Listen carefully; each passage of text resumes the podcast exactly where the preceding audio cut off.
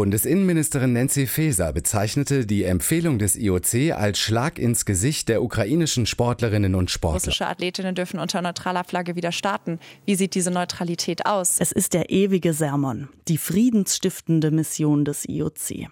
Die olympische Bewegung als Brückenbauer über die Kriege dieser Welt hinweg. Was für ein schöner Traum. News Junkies. Verstehen, was uns bewegt. Ein Podcast von RBB24 Inforadio. Folgendes Bild. Ein Russe und ein Ukrainer stehen nebeneinander mit Waffe in der Hand und schießen. Auf die Tafel beim Biathlon.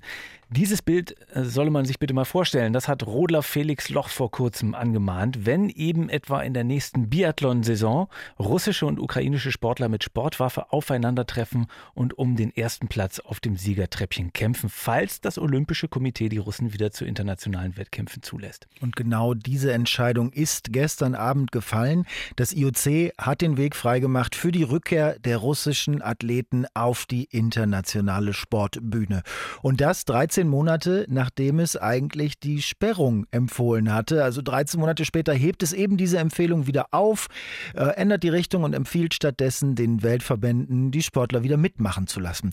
Unter Auflagen zwar, aber trotzdem, es gibt heftige Kritik an diesem Move. Nämlich, dass das IOC sich davor drücken würde, Haltung zu zeigen und stattdessen die Verantwortung jetzt auf die einzelnen Landesverbände abwälzen würde. Und die Empfehlung setze die Sportler in einer unerträglichen Situation aus. Der Präsident der Ukraine Ukraine fordert, alle Wettkämpfe zu boykottieren, bei denen russische SportlerInnen zugelassen werden, auch die Olympischen Spiele. Was heißt diese Entscheidung jetzt wirklich? Wie wahrscheinlich ist es, dass Athleten und Athletinnen aus Russland wieder im internationalen Sport mitmachen? Und wie sind die Reaktionen darauf? Darüber reden heute bei den News Junkies am Mittwoch, den 29. März, Hendrik Schröder und Christoph Schrag. Guten Tag. Eins vorweg, ne? Also egal, ob man das jetzt gut oder schlecht findet, äh, dass russische AthletInnen äh, prinzipiell wieder mitmachen dürfen beim internationalen Sport, darüber reden wir später ja noch. Ja. Aber man kann es ja gar nicht anders sagen. Diese Entscheidung, das ist jetzt eine 180-Grad-Drehung, die das äh, internationale Olympische Komitee da unter den Präsidenten Thomas Bach hingelegt hat, oder? Ja, ja, das stimmt. Also kurz nach dem Angriff Russlands auf die Ukraine hatte das Komitee ja empfohlen, die russischen Athleten und Athletinnen eben nicht antreten zu lassen, auch nicht unter besonderen Auflagen. Jetzt machen sie die Tür für die Teilnahme wieder auf. Und es geht dabei übrigens auch um die Sportler aus Belarus, äh, äh was die russische Invasion ja unterstützt. Also konkret äh, sind äh, die Empfehlungen folgende. Sie dürfen, äh, die Weltverbände dürfen SportlerInnen aus Russland und Belarus zulassen, wenn sie, wie ja auch schon bei den Olympischen Spielen in der jüngeren Vergangenheit, keine russischen Flaggen oder Landesfarben und auch keine anderen Kriegssymbole zeigen. Also das müssen äh, dann eben, darf die Kleidung nicht betreffen und keine Flaggen und so weiter. Und dann müssen sie sich individuellen Doping Doping-Checks unterwerfen, wobei da auch noch nicht mal ganz klar ist, mhm. wie das mhm. eigentlich genau durchgezogen werden soll. Na, und jeder Sportler, der den russischen Angriffskrieg aktiv unterstützt, wird ausgeschlossen. Ne? Und das heißt ja vor allem Sportler mit Verbindungen zum Militär oder zu anderen offiziellen äh, Strukturen, die was mit dem Krieg zu tun haben äh, oder irgendwie diesen Staat maßgeblich stützen, die sollen eben weiterhin ausgeschlossen bleiben. Aber also allein das ne, äh, sorgt ja schon für Stirnrunzeln, weil das nach der Auffassung vieler Verbände gerade in Bezug auf den russischen Sport ja ein Widerspruch ist. Und zwar aus einem ganz einfachen Grund, sagt der DOSB-Präsident Thomas Weikert. Das IOC schließt ja alle Militärangehörige aus und damit sind mindestens 80 bis 90 Prozent ausgeschlossen. Ich bin, und auch die, die Mannschaften sind ausgeschlossen, sodass man erstmal gespannt sein kann, wie das überhaupt funktionieren soll. So sagt es Thomas Weikert äh, vom Deutschen Olympischen Sportbund DSB. Ja, das ist irgendwie pikant, ne? Weil äh, ganz offenbar ist der Sport in Russland ja in weiten Teilen so organisiert, wie das auch in Deutschland in vielen Fällen ist. Also gerade im Wintersport zum Beispiel, da hast du ja Sportsoldaten und Soldatinnen, die quasi nur, weil sie beim Militär ihren Sollte auch beziehen, überhaupt in der Lage sind, sich auf ja, den Spitzensport ja, also zu konzentrieren. Ein etabliertes so, ne? System eigentlich. Genau. Und solche, ne? und solche Athletinnen sind also ausgeschlossen weiterhin. So, und übrig bleibt dann eben äh, nur noch eine Minderheit von Sportlerinnen und Sportlern und die kann dann auch nicht in der Mannschaft antreten, weil die äh, ebenfalls ans Militär oder andere Sicherheitsorgane angeknüpft sind und somit ausgeschlossen bleiben. Hm, aber es kann natürlich auch sein, dass die einfach die Position wechseln und auf einmal Angestellte irgendwo ganz woanders sind.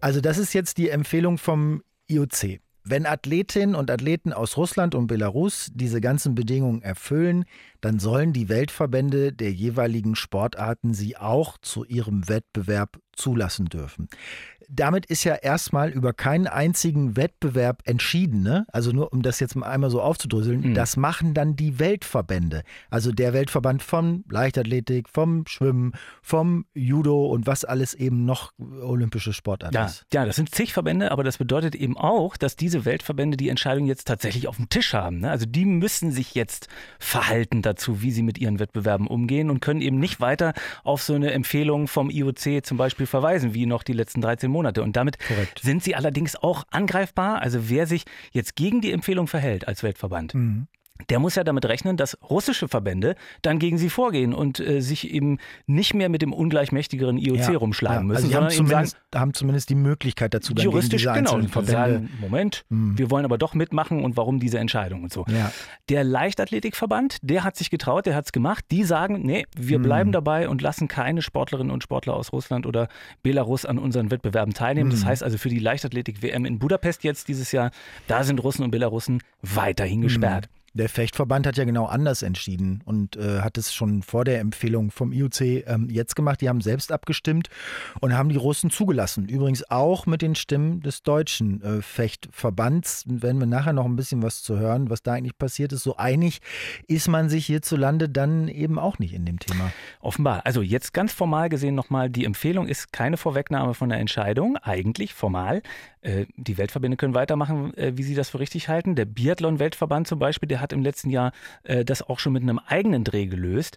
Die haben gesagt, also solange sich die nationalen Biathlon-Verbände von Russland und Belarus nicht klar, selbst klar vom Krieg distanzieren, solange bleiben sie eben von der ja, Weltbühne suspendiert. Aber was ist das? Das ist ja im Grunde genommen ein Ausschluss für die Dauer des Krieges, oder? Das ist ungefähr das Gleiche. Also als ja. ob sich ein russischer Sportverband öffentlich gegen den Krieg aussprechen könnte. Ja, ja gut, wenn man noch nicht mal Krieg sagen darf in Russland, dann ist mh. natürlich klar. Aber was ich äh, darüber hinaus noch geradezu absurd finde jetzt von dieser Empfehlung, mit dieser Empfehlung gestern vom IOC, ist ja eine Sache noch gar nicht berührt nämlich die kommenden Olympischen Spiele. Also 2024 die Sommerspiele in Paris oder 2026 die Winterspiele in, in Mailand. Also darüber will das IOC nämlich erst später entscheiden. The IOC Executive Board confirmed die IOC-Exekutive bestätigt, dass die Empfehlungen nicht die Teilnahme von russischen und belarussischen Sportlerinnen und Sportlern an Olympia 2024 in Paris und 2026 in Mailand Cortina d'Ampezzo betreffen. Das IOC wird darüber zu gegebener Zeit entscheiden. The IOC will take this decision at the appropriate time. Appropriate was, übrigens. Aber ne? warte, was wird das, äh, was, also was wird das für ein Chaos? Ja. Oder? Wer, wer, wer, entscheidet das wann? Ja, vor allen Dingen appropriate. Das heißt ja nicht zu gegebener Zeit, das finde ich ähm, lustig übersetzt auch, sondern das heißt, wann auch immer das IOC das entscheidet, das ist dann die angemessene Zeit. Also, ich meine, da befürchten Funktionäre und SportlerInnen natürlich äh, tatsächlich Chaos in den nächsten Wochen und Monaten, weil man weiter völlig im Unklaren darüber ist, wie das jetzt mit Olympia laufen soll. Und bis dahin jeder Verband erstmal selber irgendwie rudern muss, wie jetzt mit dieser Empfehlung umzugehen ja. ist. Ja. Dann lass uns doch auch gleich mal weiter gucken, oder? Wie allgemein so die Reaktionen darauf sind. Also mhm. wie findet welcher der beteiligten Gewerke das, was, der, was das IOC da beschlossen hat? Also Sportler, Politik, Verbände. Ich habe das Gefühl, es gibt überhaupt auch gar keine so abwägenden Statements, also ja. nicht so differenziert oder gemäßigt. Es gibt eigentlich ausschließlich Leute in der veröffentlichten Meinung zu hören, die das, die das ja, ganz schlimm ja. finden. Ne? Also entweder ganz schlimm finden, weil es russische Athleten und damit am Ende äh, eben irgendwie auch Putin wieder rehabilitiert oder da sieht man, wie verschieden man das alles interpretieren kann, weil es russische Athleten weiter diskriminieren würde. Mhm. Also die Innenministerin zum Beispiel, Nancy Faeser, die ist regelrecht fassungslos und sagt, das sei ein Schlag ins Gesicht der ukrainischen Sportlerinnen und Sportler und meint also, die Ukraine habe die volle Solidarität des internationalen Sports verdient. Das sei das Mindeste, was sie erwarten könnten, eine klare Haltung und sagt, der internationale Sport muss den brutalen russischen Angriffskrieg in aller Klarheit verurteilen und das gehe eben nur mit einem kompletten Ausschluss der russischen Athleten. Das ist die Haltung der Bundesinnenministerin. Und CSU-Politiker Thomas Erndl ist da mit seiner SPD-Kollegin diesmal erstaunlich einig und hat geschrieben, mhm. also die Entscheidung sei naiv. Er mhm. meinte, mhm. natürlich würden russische Sportler Propaganda für Putin machen. Also seine Haltung dazu, solange ein Staat das Völkerrecht und die Souveränität eines anderen Staates so eklatant verletzt, müssen dessen Sportler und Sportlerinnen ja, ausgeschlossen ja. bleiben. Also das ist interessant, dass er sagt, natürlich wären die Sportler und Sportlerinnen nicht neutral. Ne? Also natürlich würden sie Propaganda für Putin machen, ähm, weil sie dann ja irgendwie auch von Putin geschickt würden. Ich verstehe ehrlich gesagt dieses, dieses Argument nicht so 100 Prozent, würde ich gerne nachher nochmal drüber diskutieren. Aber ich sehe, dass, dass, dass, dass viele das genauso betrachten. Also die Fechterin Lea Krüger zum Beispiel, die hatte jetzt erst zusammen mit vielen anderen Fechtern einen offenen Brief verfasst an das IOC und gesagt, wir wollen das nicht. Bei den Kollegen äh, vom Norddeutschen Rundfunk war sie dann im Interview und meinte da zum Beispiel, also dass das mit dieser Neutralität, die verlangt wird, dann von den russischen Sportlern ihnen auferlegt wird, in ihren Augen totaler Quatsch ist. Ich finde dieses Wort Neutralität und auch jetzt wieder dieses, diese Neutralität, was, welche Neutralität? Die Neutralität, die wir in den letzten Jahren erlebt haben, das war ja keine wirkliche Neutralität. Also es gab trotzdem überall noch Kennungen und es gab die Verbindungen zu Russland und ja, die, die russischen Athletinnen werden auch trotzdem in Russland, selbst wenn sie unter neutralen Umständen ähm, starten, die übrigens ja nicht definiert sind bis jetzt, ähm, wird das in Russland äh, genutzt werden zu Propagandazwecken. Und äh, wenn ich noch einen Satz dazu sagen dürfte, ähm, dass, also ich erwarte jetzt vom IOC, diese, diese Neutralität erstmal auszulegen und mir dann eben glaubhaft zu vermitteln, dass sie durchgesetzt werden kann und eben auch zu zeigen, was passiert, wenn sie nicht durchgesetzt wird. Man könnte ja jetzt mal so ein bisschen naiv gesagt auch denken, sollen sich die Sportler doch auch einfach keinen Kopf darüber machen und ihren Sport machen und den Rest der Politik einfach überlassen. Also äh, wenn man jetzt auf die WM in Katar zum Beispiel guckt, mhm. da haben mhm. das doch viele Fußballer und Ex-Fußballer auch gesagt, lass die einfach spielen, das sind jetzt keine Politiker. Ja, ja, klar. Also den Gedanken hatte ich auch schon, aber Lea Krüger meinte, dass sie da aktuell gar nicht drumrum kommt, sich so sich zu positionieren, weißt du? Also, dass die Fragen so massiv einprasseln auf sie, dass sie da eine Verantwortung bekommt, um die sie auch nicht gebeten hat, äh, zu der sie sich aber irgendwie stellen muss. Also bei der ganz banalen Frage schon, willst du gegen russische Sportler antreten und wirst du das tun? Auch irgendwie diese Situation, wir werden auch immer wieder jetzt gerade gefragt, so, ja, würdet ihr jetzt eigentlich noch gerade gegen die russischen Athletinnen antreten? Finde ich super schwierig und es bringt uns halt echt in einer Situation, in der halt wir eigentlich gar nicht sein dürften. Lea Krüger ist auch nicht die einzige Sportlerin, äh, die die Ansage vom IOC bedenklich oder grundfalsch findet. Du hattest ja ganz am Anfang schon den Rodler Felix Loch zitiert, dreifacher mhm. Rodel-Weltmeister. Der sagt ja auch, also in Russland werden Sportler für Propagandazwecke benutzt, ob sie das wollen und gut finden oder nicht. Und ob da jetzt eine russische Fahne am Trikot ist oder nicht, ist zweitrangig dafür. Ja, oder auch dieses Szenario, was er eben dann aufgemacht hat, ne? wenn äh, beim Biathlon plötzlich russische und ukrainische Sportler mit Gewehr in der Hand nebeneinander auf die Scheibe schießen. Also er meint, das geht doch nicht. Tausend Kilometer entfernt schießen sich Russen und Ukrainer tot und hier sollen die dann friedlich, fröhlich, gemeinschaftlich im alten Sportsgeist miteinander Wettkämpfe austragen. Naja. Also die Ukraine hat ja äh, schon da klare Fronten gesetzt und hat gesagt, also wenn bei den Olympischen Spielen äh, Russen mitmachen, unter welcher Flagge oder Nicht-Flagge auch immer, dann boykottieren wir die. Also, dass es auf der ganz großen Bühne zu prominenten Wettkämpfen kommt, ist wohl eher unwahrscheinlich, oder? Was wäre das aber für ein Signal? Die Ukraine als angegriffenes Land zieht sich zurück, weil sie es nicht ertragen und die Russen machen dann aber mit. Also Wladimir Klitschko hm. hat ja gesagt, die Entscheidung würde den olympischen Geist quasi verscheuchen. Ja, aus Polen war das auch so ähnlich. Da hat der Regierungschef Morawiecki äh, auf Twitter geschrieben, russische Sportler wieder zuzulassen sei ein Verrat am wahren Geist des Sports. Ne? Und dass also Polen alles tun werde, um sicherzustellen, dass der Sport frei von russischem Einfluss bleibt. Ja, ist das. Naja, wenn was? du dir die olympische Karte anguckst ne, und den friedensbewegten Geist, der da drin steckt, kann man das schon verstehen, dass es pathetisch wird. Aber um mal bei, bei Klitschko mhm. zu bleiben, ne, hm. also Klitschko geht richtig in Angriffsposition und attackiert IOC-Präsident Thomas Bach regelrecht und sagt, er würde den Farben und den Interessen Russlands dienen. Das ist, das ist schon ja, heftiger, schon krasser. Ich weiß, wahrscheinlich müssen das immer diese ganz meine, großen verbalen Fechter, ne? Kaliber sein, mhm. aber dass Bach jetzt ausgewiesener Putin-Freund sei und dass das jetzt eine Entscheidung pro Russland sei, ich weiß es nicht. Es ist auch eine Unterstellung. Ich halte das in der Auseinandersetzung nicht für den richtigen Ton, aber es ist auch nur meine Meinung. Also ich glaube, der, der Bach ist halt total in der Zwickmühle. Ne? Der hat die Wahl zwischen Pest und Cholera. Man muss immerhin sagen, aus Russland äh, kommt ja auch kein Applaus äh, für die Entscheidung. Also falls man jetzt denkt, in Russland würde Genugtuung empfunden werden, dann natürlich ist das ja ein Schritt irgendwie hin zur Rehabilitierung russischer Sportler. Also der irrt. Der russische Sportminister Oleg Matizin schrieb auf Telegram, die Entscheidung sei unrechtmäßig und diskriminierend. Also die Russen jubeln jetzt auch nicht Hurra. Sag mal, wenn ich das alles ganz, ganz schade finde, und das mir wahnsinnig leid tut und ich mir ausnahmsweise mal wünsche, dass ein Bereich mal nicht politisiert wird, obwohl ich ja sonst immer dafür einstehe, dass es eigentlich gar kein unpolitisch gibt in dem Sinne und dass viele sich das leicht machen, wenn sie in welchem Bereich auch immer sagen unpolitisch. Ähm, bin ich dann naiv? wenn ich das in diesem Fall schade finde, dass es so politisiert wird? Oder bin ich dann Putin-Freund oder bin ich Kriegsrelativierer? Meinst du das jetzt? Ich weiß nicht, ich wehre mich einfach innerlich gegen diese Gleichsetzung von Putin und dem Krieg mit allen Russen und allem, was alle Russen jemals tun. Also darf man jetzt auch keine russischen Bands mehr hören, nicht mehr in russische Restaurants gehen?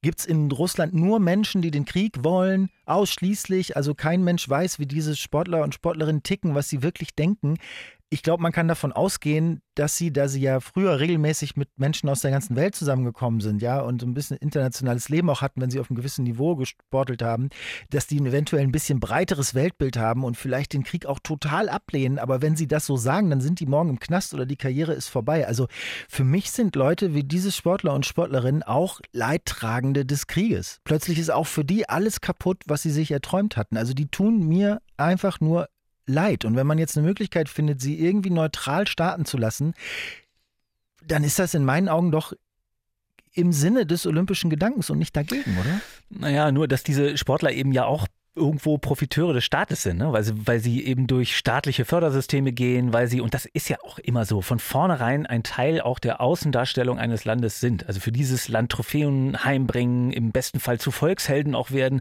Also da kann ich, da kann man von mir aus ansetzen und sagen, warum treten da eigentlich Nationen gegeneinander an und nicht, ja, das ist ne? also jetzt mal ganz, ganz interessante Frage. Was weiß ich, irgendwelche gewürfelten Teams oder, ja. oder nur neutrale Einzelkandidaten, aber da sind wir ja nicht bei der Diskussion. Ja. Also ich glaube, dass man, um, um eine Haltung dazu zu finden, vielmehr den Leuten aus der Ukraine zuhören muss. Was das für die Sportlerinnen und Sportler da bedeuten würde, gegen Russen anzutreten. Also hier äh, die äh, 17-jährige Gewichtheberin Sofia Naumova aus dem äh, russisch besetzten Luhansk. Die hat ihr Elternhaus verloren, es wurde völlig weggebombt. Ihre Medaillen sind dabei eingeschmolzen. Es ist völlig klar, dass sie das jetzt so sieht. Ja, ich kenne den Vorschlag, aber ich finde ihn nicht richtig. Warum sollten Länder, die mich und meine Familie und mein Land zerstören wollen, teilnehmen. Es ist eine Diskussion, bei der es schwer ist, eine eindeutige Haltung äh, zu entwickeln. Irgendwie gibt es nur Verlierer. Oder wie seht ihr das? Ich hoffe, wir haben euch ein bisschen auf Stand gebracht, was die Infos sind. Eure Meinung dazu lesen wir wie immer gerne unter newsjunkies.rbb24inforadio.de.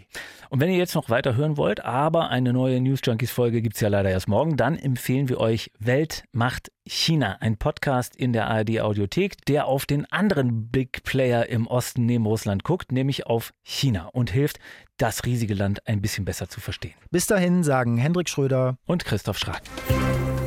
News Junkies. Verstehen, was uns bewegt. Ein Podcast von RBB24 Inforadio. Wir lieben das Warum.